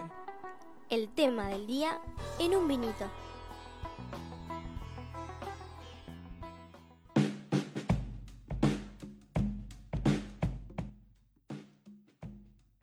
Hartos de los hablemos sin saber, surge el tema del día de hoy. Justo nos comenta Mariano, que fue Un poco el hacedor. una de las fuentes de que tengamos este tema del día, eh, que no se animó a participar, tenemos que decirlo también. Eh, muy bueno. ya, ya habrá el- oportunidad. ya habrá oportunidad. Muy bueno el tema. Bueno, se puede anotar para el debate. Sí, obvio. Nos dice que muy bueno el tema del plan de la mariposa, que era eh, Me da la impresión, ¿no? Que mm, la hipótesis más fuerte y que más se sustenta para dar explicación a por qué las ciencias sociales tienen el desprestigio que tienen en comparación a las ciencias eh, exactas, a las ciencias naturales, es que eh, justamente las ciencias sociales están para desnaturalizar e incomodar el poder. No hay ciencia social en su mayoría eh, que no tenga un posicionamiento crítico, porque justamente es eso lo que intentan las ciencias sociales en sus diferentes versiones, ¿no? Psicología, sociología, economía, antropología, pedagogía, filosofía, etcétera, etcétera, etcétera. Eh, que no se esté preguntando básicamente por qué. Bueno, este fenómeno social, ¿por qué sucede? Y en ese por qué, la intención de cualquier ciencia social es desnaturalizar, desmantelar, como una palabra que se me instaló hoy. Bueno, develar qué es lo que sucede y por qué sucede. Y en ese desvelamiento, bueno, se empiezan a en- entretejer y anudar relaciones de poder que entonces ponen en jaque justamente al poder. Digamos que las ciencias sociales meten el dedo en la llaga y por eso Son les- críticas les cuesta sociales, su ¿no? prestigio, ¿no? Eh, me imagino que hay posiciones críticas de las ciencias exactas, no, no todo es blanco-negro, ¿no? Pero me parece que en ese sentido son más descriptivas eh, y no tanto de juzgar o de criticar o de poner en jaque alguno de los pilares del poder, ¿no? Ujú. Eh, históricamente existió la puja en el campo científico por la hegemonía de un paradigma y ha triunfado el paradigma positivista que se traslada al estudio de las ciencias sociales y le pide a las ciencias sociales que sea objetiva, como si eso se pudiera, ¿no? Esa es el la gran discusión dentro de las ciencias sociales y quizás de lo que es eh, criticada, ¿no? De no ser objetiva, eh, de establecer leyes universales, de eh, observar y predecir, ¿no? Muy sintéticamente de lo que se trata el método científico. Sí, ese método científico que se hizo hegemónico, eh, que nace con las ciencias las Naturales. ciencias naturales y después, eh, sin ningún tipo de adaptación, digamos, se quiere traspolar a las ciencias sociales que tienen su gran desarrollo en la segunda mitad del siglo XIX. Claro. Bueno, por ejemplo, un, un, un ejemplo eh, que da cuenta de la hegemonía que tuvo el paradigma positivista dentro de las ciencias es el nacimiento de la psicología. La psicología nace de la mano del conductismo. Bueno, mucha gente, yo escucho decir hoy en día, no, yo no voy al psicólogo porque yo no creo en eso. Bueno, Como si fuera una cuestión de fe, ¿no? Mientras no vayas. Bueno, ahora podemos hablar un poco de la disputa en el, en el campo de la psicología. Pero eh, el, el creador del conductismo, eh, Watson, cuando escribe de hecho el manifiesto conductista, plantea: bueno, la única manera de poder responder al método científico positivista, es decir, de poder ser ciencia, es observar. Y lo único que se puede observar es la conducta. Y ahí nace, con esta lógica positivista, el conductismo. Y el prejuicio. Ahora, eh, el conductismo eh, ha sido una, una- un método, ¿no? un, un paradigma psicológico muy cuestionado luego por otros aspectos de los otros eh, ámbitos de las ciencias sociales y ha sido ampliamente utilizado aún hoy, por ejemplo, eh, por los medios de comunicación para la manipulación de las conductas. Entonces no es solamente la observación de la conducta, también se utiliza para. eh, Bueno. sigue siendo triunfante en algún punto. No, eso te voy a decir, en el sentido común todavía sigue estando esta cuestión de no solo la- los medios de comunicación que machacan en contra de las ciencias sociales, eh, sino en el, en el sentido común del- de la calle, digamos, de la gente, está, ¿no? Esto, eh, no voy al psicólogo porque no creo en eso. Pero nadie dice no voy al médico porque no creo en la medicina. Sí. Ah, vuelvo a lo mismo, siempre hay algún renegado o algún crítico absolutamente de todo, pero la inmensa mayoría no pone en discusión ese tipo de cosas, ¿no? Sí.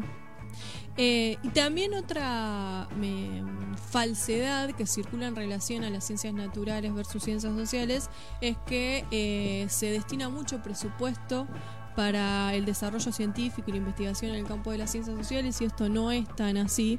De hecho, en Argentina el presupuesto destinado a ciencia social eh, es bastante menor que al desarrollo de, Ciencias exactas. de las ciencias exactas. Bueno, el CONICET fue blanco durante el, el anterior gobierno eh, de que eran ñoquis, que eran vagos. Eh, eso también está, ¿no? De que en qué gastan los, l- los ingresos fiscales que todos los contribuyentes aportan. Eh, me acuerdo que fue muy criticado un estudio sobre el sueño, que creo que es Goldberg que, es- que lo llevó adelante. Eh, como decían, a quién corno le Claro. importa eh, saber en qué momento del día se, se rinde más o cómo hay que descansar para rendir más. ¿no? Se, se ponía como ejemplo la cuestión de la jornada escolar, ¿no? Claro. que arrancan en 6 y media, 7, 7 y media, depende del hasta las distrito. 9, 10 de la mañana el cerebro no está activo. no hay cerebro que, que se active, ¿no? Eh, de hecho, hay una lógica porque la mayoría justamente de las empresas eh, de tecnología arrancan sus jornadas laborales entre las 9 y las 10 de la mañana. Hay una nota interesante que nos aporta al debate que eh, fue publicada en página 12 en el 2015. Fue una eh, opinión que habla justamente de la comunicación de la ciencia, la escribió Antonio Magione. Y él se mm, justamente se hace esta pregunta: eh, ¿por qué las ciencias sociales están tan desprestigiadas en comparación a, a las ciencias eh, exactas y naturales? Y eh, analiza también el rol que tienen los medios de comunicación en ese desprestigio, porque plantea dónde vimos nosotros que un medio de comunicación eh, como noticia informe sobre una investigación social. Te informan sobre, no sé, universos paralelos, desarrollos científicos biológicos o médicos. Pero sobre Computadoras, ¿no? Pero sobre una investigación en cualquiera de las áreas de las ciencias sociales, eso no es noticia. Entonces Sí, sí, no es vendible. Claro. eh, bueno, toda la cuestión de No es género también comunicable, digamos. está muy bastardeado. Sí. Eh, bueno, sobre la cuestión de género, después podemos compartirla en la biblioteca de un vinito, una eh, nota que salió publicada en Épocas, una revista de ciencias sociales y crítica cultural, escrita por Silvia Elizalde, que hace un análisis de cómo el ataque a las ciencias sociales encubre también misoginia y sexi- y sexismo. El lunes pasado hablábamos del feminismo científico, que tiene toda esta carga de misoginia, de, de- de- de prejuicio frente a la ciencia social, porque Sí. justamente poner el nombre científico, Científico, como sí. parece que de esa manera tiene más legitimidad que lo que se llama la, la propia hacedora del término eh, feminismo hegemónico. Sí. Eh, bueno, y, y en la nota ahí retoma varias eh, publicaciones de Facebook, comentarios en Facebook, eh, a raíz de una propia publicación de una investigación de ella, que es Identidad, Cultura y Poder. Eh, bueno, donde por ejemplo, entre otras cosas, en la investigación se analizan letras de música como el Maluma y cómo esas letras transmiten ciertas ideas de ser mujer y de ser varón. Entonces analiza eh, esas letras. Y uno de los comentarios, por ejemplo, dice, vos tenés un pedo en la cabeza, flaca. Deja de estar promoviendo financiamiento para estudiar la reacción de las canciones de Maluma en La Mujer Despechada. Pónganse a hacer estas pavadas para las fracasadas del barrio con financiación privada. Otro comentario. Eh, señorita, ¿No podría considerar devolver lo mal cobrado al Estado para un hogar de mujeres golpeadas? Déjate de joder. En otros países, me hace acordar el personaje de Capuzotto, todo aburrido.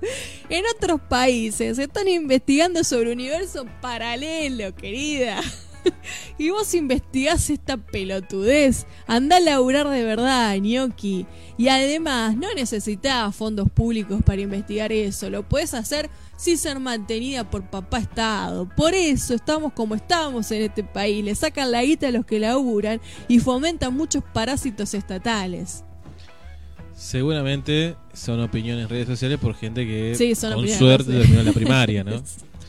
Eh, y discuten mano a mano o se creen con la autoridad de discutir mano a mano con especialistas sobre los temas. ¿no? Bueno. a raíz de eso por ahí nace el tema del día, ¿no? Claro. De que cualquier persona, solamente por tener la libertad de escribir en, en una red social, en un Facebook, en un Instagram, o lo cual fuese, O sentarse a debatir en un medio de comunicación. Sí, también los famosos panelistas, Claro. ¿no? Que son opinólogos, todólogos, no sé Son cuál. todólogos, los famosos todólogos, sí. Eh, bueno, eh, un, un- un momento del año en el que esta conductora de un vinito se exaspera es cuando llegan los paros docentes y están todos opinando sobre la situación del sistema educativo en los medios de comunicación sin saber sorete. Digo, dejen a los investigadores en el área de la ciencia de la educación hablar de educación. Son todos especialistas en educación, especialistas en políticas públicas. Eh, sí. No sé cómo será en otras partes del mundo, ¿no? Eh, por ahí si hay alguien que nos está escuchando en otro lugar que no sea la Argentina, nos pueda comentar si es exactamente igual. Yo creo que sí. Viendo el nivel que comentábamos antes del debate de presidencial de Estados Unidos, supongo que ser bastante parecido la, Sí. la cuestión y que cualquiera opina de cualquier cosa. El fenómeno de las redes sociales me parece que posibilita también mucho de esto, ¿no? O antes tal vez estaba como encorsetado en la televisión abierta o en la televisión en general. Y ahora es como que eh, la impunidad que te da el Twitter, creo que el Twitter es como emblemático en esta cuestión de la opinión porque sí, eh, no tiene consecuencias, ¿no? Es como, bueno, yo puedo decir cualquier cosa, insultar a un especialista como lo que leías, y no pasa nada. Eh, bueno, tuvimos el caso de este Presto, que amenazó de muerte a la vicepresidenta. Eh, si bien yo no estoy de acuerdo con lo que se hizo, porque justamente lo que se hizo fue hacerlo más famoso, Claro, da- levantarle vuelo. Claro. Eh, pero de alguna manera, eh, uno de los desafíos, tal vez, de, de la sociedad en su conjunto, o de los estados, es cómo eh, empezar a, ordenar un poco esta cuestión. Porque de estas opiniones, muchas veces salen las fake news. Y que pueden ser muy peligrosas. De hecho, eh, si algo demostró la pandemia, es el peligro de las fake news con gente muriendo por tomar la bandina. Eh, en el campo que me compete, que es la didáctica, mi pasión, voy a contar una experiencia y voy a eh, Que tanto amamos los docentes, ¿no? A los especialistas en didáctica. eh, y, y voy a hacer un análisis también eh, pedagógico del asunto. La experiencia transcurre, diría más o menos, antes del año 2011, que fue cuando me recibí, no sé, habrá sido 2004, 2005, uno de mis primeros años en la universidad. Vo- Volvía en el tren Sarmiento de Luján hacia Mercedes y compartía eh, asiento con un compañero de la secundaria, también estudiante de, de Luján. Eh, el estudiante, no recuerdo bien si de administración de empresas o de agronomía. Y hablábamos de qué había sido de la vida del resto de los compañeros. Bueno, llega el turno de quien fue en la secundaria abanderada del colegio y por lo tanto eh, catalogada como una mujer muy inteligente. Y yo le digo, estudió psicología, está estudiando Y humilde. y humilde. y está estudiando psicología, le digo yo, le informo, ¿no? Sí, sí, está estudiando psicología. Y la respuesta de mi compañero fue, ah, qué pena, una chica tan inteligente estudiando psicología. No, no lo pude explicar en ese momento, pero la indignación que me pegué fue monumental. Y eso me disparó a pensar la dificultad que a mí me provoca, digamos, el, el- el ejercicio intelectual que a mí me provocaba tener que aprender conceptos y esos conceptos trasladarlos al análisis de la realidad. Eso es un ejercicio muy dificultoso. Y dije, pará, las ciencias sociales son lo más en ese sentido, son tan difíciles como cualquier otra ciencia, digamos, ¿no? Ahora, años después, eh, especializándome en el campo de la didáctica, uno lo que descubre también haciendo un poco de rastreo, que es lo, digamos, este alumno, ¿no? Digamos, este, este joven, recién se estaba egresado de la escuela secundaria, es decir, que yo pienso, ¿de dónde sacó ese concepto de las ciencias sociales? ¿No es cierto? Entonces, esa concepción de ciencia social también la hemos ido construyendo a lo largo de nuestra escolaridad, porque es bastante común observar esfuerzos pedagógicos en hacer eh, experimentos en las clases de ciencias naturales, pero en todas las áreas que tienen relación con ciencias sociales, leemos el texto y respondemos preguntas. No hacemos ciencia social, como sí puede suceder en ciencias naturales. Entonces no aprendemos que las ciencias sociales también son producto de método científico. Y vamos construyendo ese sentido común de desprestigiar a las ciencias sociales inconscientemente, ¿no? No es que en, en desmedro de las ciencias naturales. Sí, hay un ideario como que el estudiante o el profesional de las ciencias sociales es una persona que vive, opina, o vive alcoholizada, o bajo algún estupefaciente. Y Es la idea de que entonces, son más rigurosas las ciencias naturales porque siguen un método, pero es una falsedad enorme porque las ciencias sociales también seguimos un método de, de digo, se asocia con esas cosas así como más, no sé, que vos tenés mucho chamullo. A mí me han dicho alumnos, eh, vos estudiaste historia porque seguro guitarreabas mucho y por eso estudiaste historia. Y esto que vos hablabas de la psicología, eh, una vez me dijo una persona muy cercana viendo una noticia de TN que hablaba de la falta de ingenieros en Argentina, eh, decía, ¿y qué querés? Si en este país todos buscan estudiar lo más fácil, por eso estudian pelotudeces como psicología, historia, derechos humanos y todas esas cosas. Y nadie se pone a, estudiar lo que realmente sirve para sacar adelante el país, que es una ingeniería. Qué bárbaro, porque estoy pensando en este momento que cuánto se utiliza el análisis de las eh, sociedades, ¿no? Eh, y de, las conductas de los seres humanos viviendo en sociedad, eh, por ejemplo, para hacer una plataforma política o un discurso presidencial. Digamos, estamos todo el tiempo ahí basándonos en los análisis de las ciencias sociales de las conductas humanas. Sí, el mal uso tal vez, ¿no? La Sí, cuestión sí. más Pero digo, siguen siendo imprescindibles a, a pesar Sí, del sí, mal sí. uso.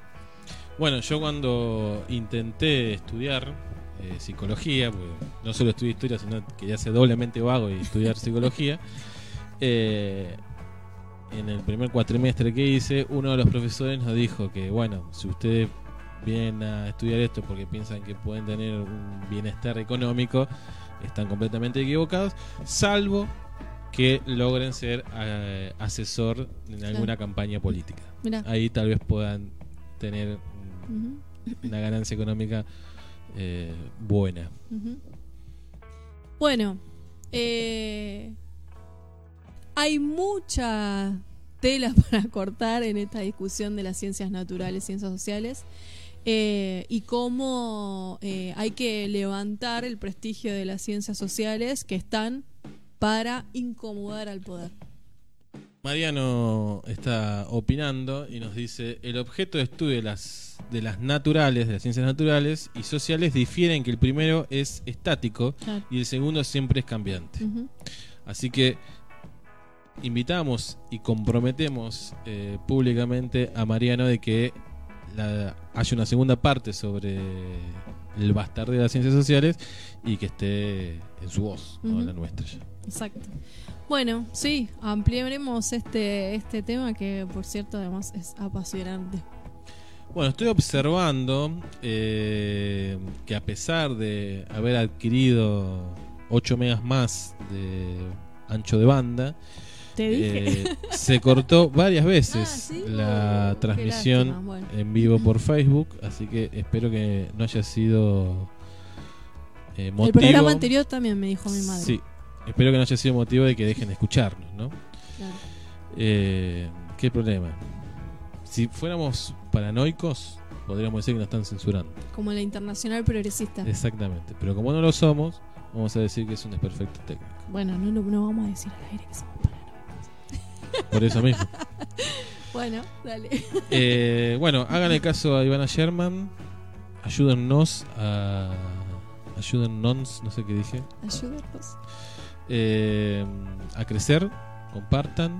Ya dijimos siempre, ¿no? Si les Entren gusta. a YouTube, busquen el canal, suscríbanse, compartan nuestros programas. Si les gusta, se lo pasan a sus amigos. Y si no les gusta, se lo pasan a sus enemigos. A nosotros nos suma igual porque lo que necesitamos es sumar suscriptores.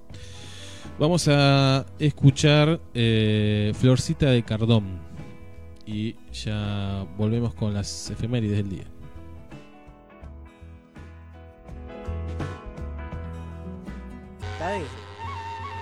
Un vinito radio te spoilea la realidad.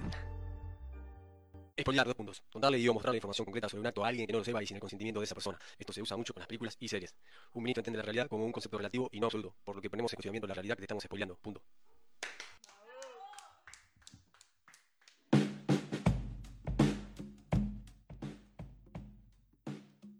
Efemérides en un vinito vamos a estar oh, contando lo que pasó en estos días, no solamente un 5 de octubre.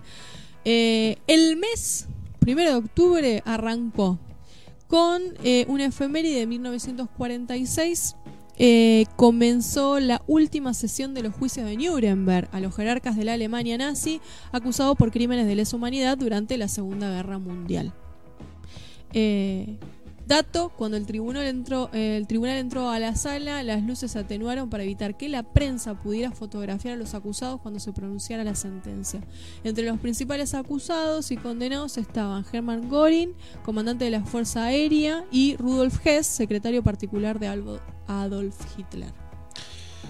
Muy importantes eh, históricamente los juicios de Nuremberg, pero en términos jurídicos fueron bastante lavaditos porque quedó solo en la jerarquía mayor y nunca hubo una investigación profunda, digamos, Mm. ¿no? Bueno, ahorcamos a esta cantidad, que eran los más conocidos, y bueno, listo, cerramos el tema acá.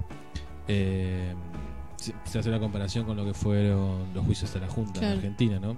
Que fueron mucho más profundos hasta eh, las leyes de la impunidad, ¿no? De obediencia y de punto final que afortunadamente eh, muchos años después fueron derogadas y se pudieron reiniciar los juicios a los genocidas argentinos. El, un primero de octubre de 1989 en Dinamarca se promulgó eh, una ley de unión civil entre personas del mismo sexo, con lo cual el país, Dinamarca, se convirtió en el primero en establecer una legislación de dicha naturaleza. Bueno, Argentina fue el primero en, En Latinoamérica. 1958, también primero de octubre, comienza a funcionar la Administración Nacional de Aeronáutica y el Espacio, más conocido como la NASA, creada por iniciativa del presidente de Estados Unidos, Eisenhower.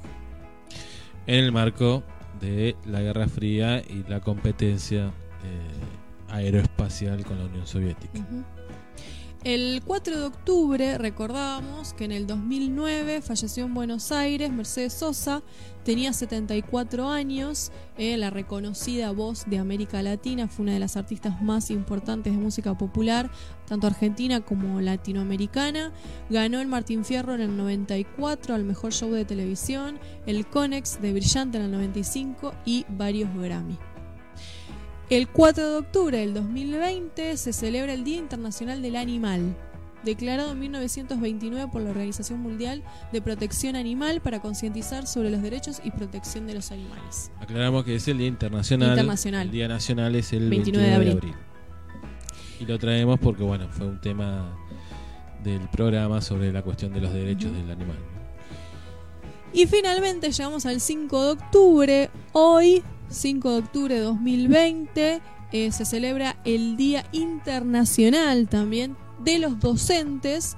Eh, esto es desde el año 1994 en conmemoración a la aprobación en 1966 de la recomendación conjunta de la, de la Organización Internacional del Trabajo y la Organización de las Naciones Unidas para la Educación, la Ciencia y la Cultura, la UNESCO, sobre los trabajadores de la educación. Estaría bueno unir las fechas. Unificar, que tengamos el Día del Docente. Eh, es una buena fecha, ¿no? 5 de octubre. y no tenemos lo que ya hemos dicho, ¿no? Director, preceptor, maestro, profesor. Inspector, bla, bla, bla, bla. Somos todos docentes, somos todos trabajadores de educación. Tengamos un día en conjunto. También hablamos de organización. Claro. Es tal vez simbólico, no tiene que ver con la cuestión Mm. material, pero bueno, es un comienzo. Y en 1864, la última efeméride por hoy, nació en la ciudad francesa eh, de Bes no, ahí no sé cómo se pronuncia. Esta me ayudas vos. Besan Besançon. Besançon. Besançon. Besançon. El inventor eh, Lumière, quien eh, con su hermano creó el cinematógrafo, al que patentaron en 1895, hito para nacimiento de la industria del cine. Los Y hermanos Lumière. Gracias a ese invento tenemos eh, nuestro columnista especializado Esteban Liera en cine. Un capo Esteban Liera, no puedo creer la cantidad de información que tiene sobre cine. Lo tenía que decir al aire. Un gran fanático. sí, sí, sí. Tremendo. Bueno, eh, escuchamos una canción más y venimos con el recomendado y el final del programa. Nos Casi, pasamos, casi, pero nos casi, pasamos, pero no tanto. Sí. Dale.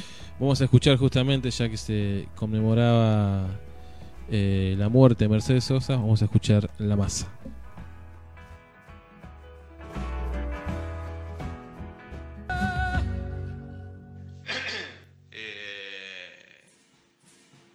Un vinito.